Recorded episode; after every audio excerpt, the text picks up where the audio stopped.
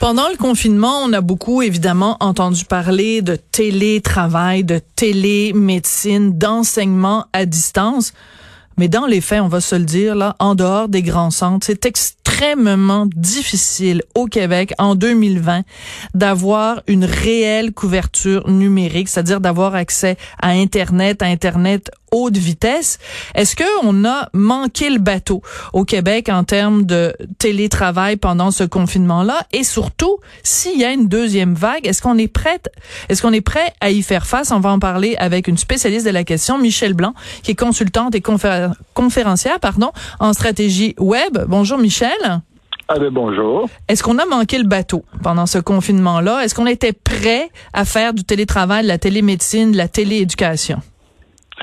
Euh, plusieurs le sont, plusieurs ne le sont pas. Évidemment, ça va dépendre euh, aléatoirement de à quel euh, endroit tu habites. si tu habites en région, encore là, ça va dépendre de la région. On sait, par exemple, que, étonnamment, le Bas-Saint-Laurent a de la fibre optique, notamment à cause de TELUS, qui est dans ce coin-là, puis qui a commencé à étendre ses ses tentacules euh, sur euh, le Bas-Saint-Laurent. Euh, par contre, bon, il y a bien des régions comme par exemple la mienne qui est Matawini dans la Naudière. c'est vraiment pitoyable.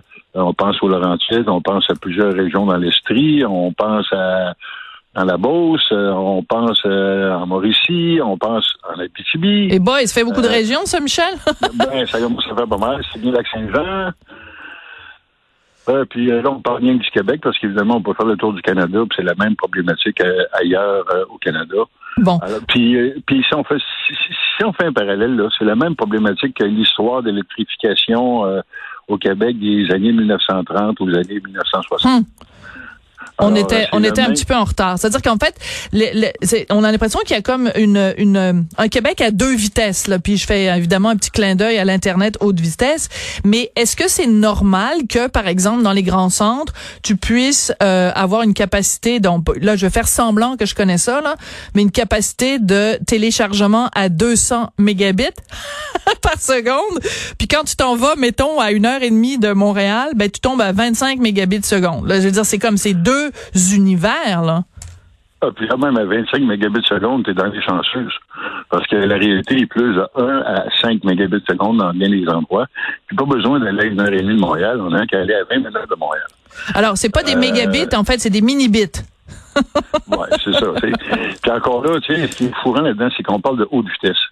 C'est le même terme qu'on utilisait en 1998, haute vitesse. C'est quoi la haute vitesse? C'est un terme qui veut rien dire après ça, bien évidemment, euh, on va dire la haute vitesse du moment. Mais euh, quand on fait des promesses, comme là, le gouvernement de la CAQ euh, a, promis, a, promis que les Québécois auraient du 50 mégabits seconde.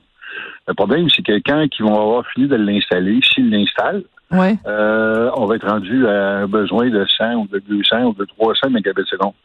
Ouais, parce que c'est ça, c'est qu'en fait après euh, le le, le gouvernement s'est quand même rendu compte là qu'il y avait urgence d'agir, donc on nous promet, je pense que c'est d'ici 2022 qu'on va vraiment améliorer la capacité numérique partout au Québec pour qu'il y ait plus justement cette différence là entre les grands centres et les régions, puis même encore entre d'une région à l'autre, c'est différent. Est-ce que le gouvernement fait assez, d'après toi, euh, Michel, pour qu'on puisse rattraper ce retard-là? Vraiment pas.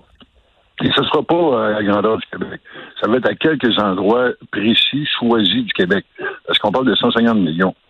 150 millions, c'est rien. Euh, euh, moi, dans ma MRC, qui est une des plus grandes MRC en termes de superficie, rien que pour couvrir ma MRC, on parle de 66 millions. Et boy! Fait que ça en laisse pas beaucoup pour les autres, ouais. mettons, tu sais. 150 millions, c'est ridicule. Et euh, c'est pas rien qu'un problème du, du Québec, c'est un problème du fédéral aussi.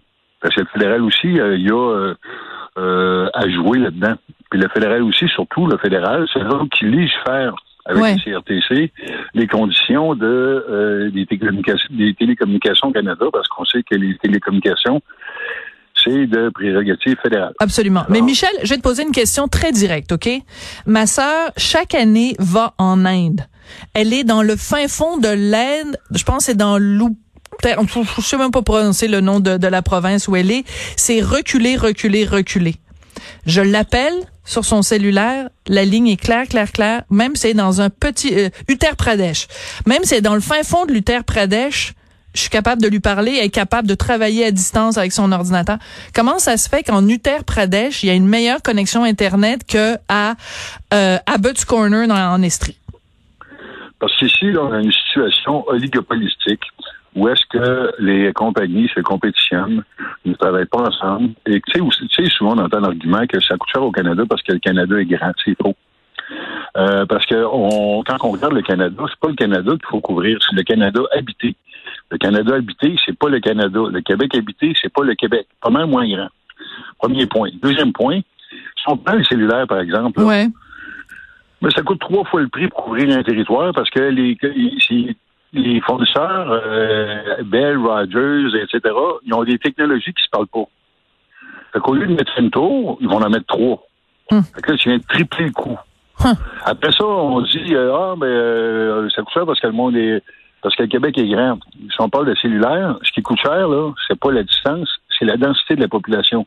Donc, plus il y a de monde, plus ça prend d'antenne. Fait qu'encore une fois, c'est faux de dire que ça coûte cher parce que le, Canada est grand. Hum. Quand on parle d'Internet, ben, c'est la même affaire. Internet, euh, évidemment, on parle de haute vitesse, haute vitesse. Ça veut rien dire haute vitesse. On devrait parler de fibre optique. C'est encore là dans la fibre optique, là, la fibre optique, c'est itinérant. Hein? Un coup, pas le fil, le fil est itinérant. Oui. Ce qui va faire la différence avec les relais que tu vas mettre entre les fils. Et euh, si on mettait le, plein de monde va dire Oh, ouais, mais le 5G, ça en revient. Mais ce que les gens ne comprennent pas, c'est que même le 5G, ça prend la fibre optique. Le 5G, tu mets pas euh, une antenne, puis comme ça, par miracle, euh, il y a de la vitesse qui arrive. D'accord. Cette antenne-là est alimentée par une fibre optique. Alors, c'est sûr que pour le dernier mille, ça peut être intéressant d'avoir du 5G. Mais c'est pas le syndicat qui va fournir euh, toute une région, là. Non. Et puis, euh, en même temps, quand tu as, mettons, une tour de 5G, bien évidemment, le nombre de gens qui vont se connecter dessus, ben, ça va diminuer la vitesse en fonction du nombre de gens. Eh boy, on n'est pas sorti du bois, c'est le cas de le dire. Mais Michel, regardons vers l'avenir, OK? Parce que là, on fait comme une sorte de bilan de, de ce que ça a été jusqu'ici. Ce qu'on a retenu pendant euh, le confinement, c'est que, bon, évidemment, les entreprises, ben, le gouvernement nous encourageait, les entreprises ont suivi à travailler le plus possible de chez nous. Euh, on a, euh, on s'est rendu compte que, bon, ben, dans les écoles euh, publiques au Québec, l'enseignement à distance inexistant alors que c'est courant en Ontario. Et aussi, on a découvert que ah tiens le médecin si tu avais juste des questions à lui poser, tu n'étais pas obligé de te rendre dans son bureau puis que pouvait faire de la télémédecine. Donc on s'est rendu compte d'un certain nombre de choses, des choses qui fonctionnaient, des choses qui fonctionnaient pas. Est-ce qu'on est prêt pour une deuxième vague? Si jamais il y a une deuxième vague en septembre, est-ce qu'on va être capable de faire du télétravail, de la télémédecine puis de l'enseignement à distance? Ben, euh, pas plus, pas moins que ce qu'on était capable de faire à la première vague, parce qu'évidemment, euh, il n'y a rien qui va être installé vraiment de plus là, dans, deux mois. Là. Et euh, en région, ben c'est catastrophique. Puis quand tu parles de, télémédecine, là, si on avait vraiment des réseaux performants de fibre optique à la grandeur du Québec, tu pourrais pas rien faire de télémédecine, tu pourrais faire de la téléchirurgie. Hum. C'est-à-dire que quelqu'un qui est à Rouen-Noranda pourrait se faire opérer euh, par un chirurgien qui est à Montréal, qui va faire de, la robotique médicale, de la robotique chirurgicale, puis opérer la personne qui est à Rouen-Noranda. Fait que là, pas besoin de l'envoyer dans un avion qui vient de se faire opérer à Montréal. Il s'en va dans son hôpital local, puis un chirurgien de Montréal qui l'opère. Hum. Euh, tu sais, tu parlais de l'Inde, là. En Inde, là, chaque vache a un collier biométrique. Chaque vache du pays. Et là, tu sais en temps réel où est la vache dans le champ, qu'est-ce qu'elle a mangé. Puis quand elle est sur le point de mettre bas, ben là, tu peux dire à quelqu'un une heure avant qu'elle accouche, ben là, la vache est sur le point d'accoucher, va l'aider. Au lieu de mettre quelqu'un deux jours de temps debout à côté de la vache au cas où elle accouche. Excuse-moi, je ris, mais c'est parce que j'imagine ici, si on mettait ça sur, je sais pas, sur les orignaux ou sur les poules ou ça. mais, on n'est pas là. C'est encore plus ridicule, là. On entend parler de manufacture 4.0. OK? La manufacture 4.0, c'est l'automation, euh, la robotisation, etc. Puis on met des millions là-dedans. Pourtant, les manufactures qui sont dans la région, il n'y a même pas l'Internet euh, fibre on fait dur. On investit dans quelque chose qui ne pourront pas servir parce qu'ils n'ont pas la base de la base.